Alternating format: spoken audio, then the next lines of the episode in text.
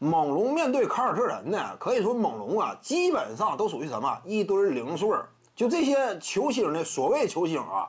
就是说什么以他们为核心的话，率队达到的高度，那想象力是非常有限。打到季后赛往往就是这样，很关键的就在于你的单打能力，就是说你是否具备啊。一旦说球队陷入焦灼，站出来能够说话。这种球员，这种角色没有嘛？西亚卡姆其实一直以来，就算说到现在为止，差不多也顶多就是个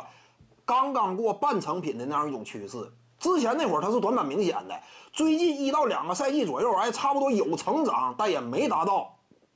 真正技能非常饱满的那那样一种层次。这是西亚卡姆，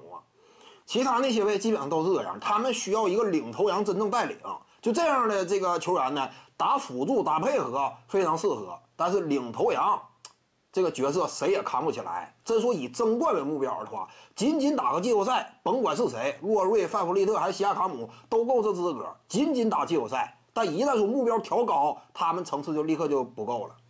对面你看这个绿衫军啊，你像有些观众谈呢，绿衫军之所以优秀，是因为这支球队啊啊阵容饱满，其他一干人等呢非常强，比如说啊杰伦布朗啊、斯马特呀、沃克之类，这些人都挺强。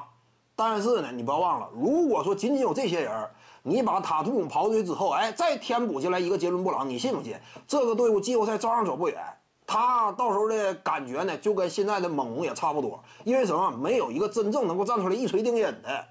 看没看到绿衫军呢？打比赛，现在来看，呃，整体上一旦到了关键时刻，有一个思路，交给塔图姆，很多时候是这样。塔图姆中间区域一挥手，所有人拉开，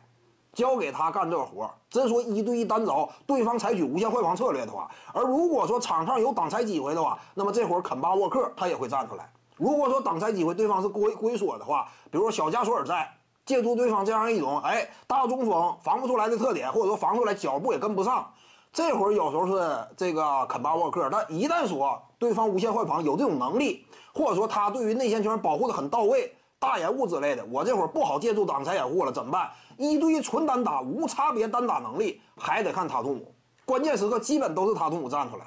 徐静宇的八堂表达课在喜马拉雅平台已经同步上线了，在专辑页面下您就可以找到它了。